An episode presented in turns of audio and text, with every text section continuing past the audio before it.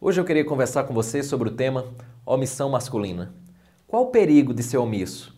Qual o problema ou o que acontece quando você deixa de falar aquilo que precisaria ser falado?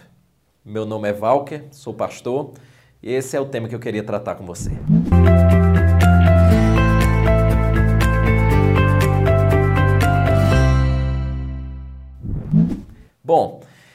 Muitos conhecem uma famosa história bíblica, se não é a mais conhecida da Bíblia, é uma das mais conhecidas. É exatamente aquela ocasião que acontece lá em Gênesis capítulo número 3. É interessante porque muitos pensam naquele relato que enquanto Eva estava sendo tentada pela serpente, Adão estava dando um passeio por aí, quem sabe chupando manga, passeando num riacho, tomando banho de mar, enfim, as pessoas imaginam mais ou menos que essa era a realidade. Eva sendo tentada, Adão bem distante. Mas a pergunta que surge é: se Adão estivesse ali presente com Eva e contemplando toda aquela conversa, se Adão esteve presente e se calou, será que isso traria mais luz sobre o problema dos homens atuais? Eu quero argumentar duas coisas ou levantar dois pontos que penso que ajudaria a você entender que Adão não estava tomando banho de mar. Adão estava presente. E o primeiro motivo, eu queria usar uma Bíblia chamada King James, e lembro que a tradução dessa Bíblia diz mais ou menos assim: que Eva tomou do seu fruto e o comeu, e diz o texto que, o, que também deu ao seu marido, e ele o comeu com ela. Essa é a primeira coisa é que o termo bíblico dá a entender que ele estava junto com ela. A segunda coisa é que quando você pega o verso número 1 a 7, você percebe que é uma única unidade de tempo ali. Você não vê quebra de tempo, onde Eva come e depois vai procurar Adão. Não, não. Você percebe que é uma unidade só. E nesse sentido, Adão estava presente junto com Eva. Adão, eu queria que você pensasse nisso também. Adão não se calou apenas com Eva, mas também com a serpente.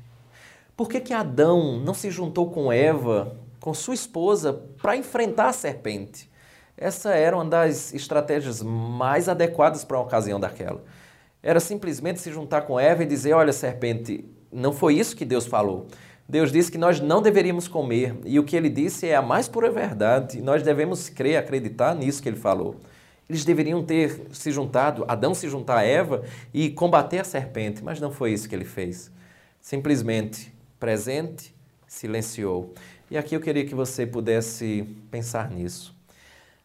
A desobediência de Adão não começou quando ele comeu do fruto, mas começou quando ele silenciou, quando ele calou.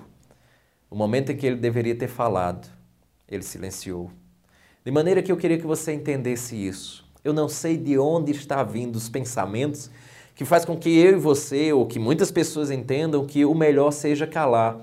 Geralmente, a gente conversando com determinadas pessoas, elas dizem mais ou menos assim: "Ah, eu eu calo, que é para para não ter mais confusão, que é para não se protelar mais, enfim, para não ter mais moído. Em, e, e, geralmente, argumentos como esse surgem. E eu queria entender que quando você contempla algo de errado, equivocado, dentro da sua casa, dentro do seu lar, no relacionamento com a sua esposa, o caminho não é escalar, o caminho é falar, o caminho é tratar, é acreditar naquilo que Deus falou e intervir porque senão a grande tragédia está prestes a acontecer. Quem sabe será ali a porta de entrada para um grande problema dentro do seu lar, dentro do seu relacionamento conjugal. E é nesse aspecto, aspecto que eu queria que você entendesse. Não se cale quando a realidade requer que você intervenha. Porque Adão e Eva foi uma das amostras claras, evidentes, de que nós não podemos silenciar. Pelo contrário, quando vemos algo errado, nós devemos intervir para o bem daqueles que nós amamos, seja nossa esposa, seja nossos filhos, seja o lar que tanto prezamos. Não se cale, não seja omisso, porque a omissão de um homem lá atrás acarretou no que nós enfrentamos hoje. E talvez a sua omissão, a minha omissão, em momentos que deveríamos intervir, poderá trazer tragédias e problemas muito graves para a vida da nossa casa, da nossa família nosso relacionamento conjugal. Que Deus lhe abençoe e fale sempre quando você contemplar algo que precisa ser tratado. Forte abraço.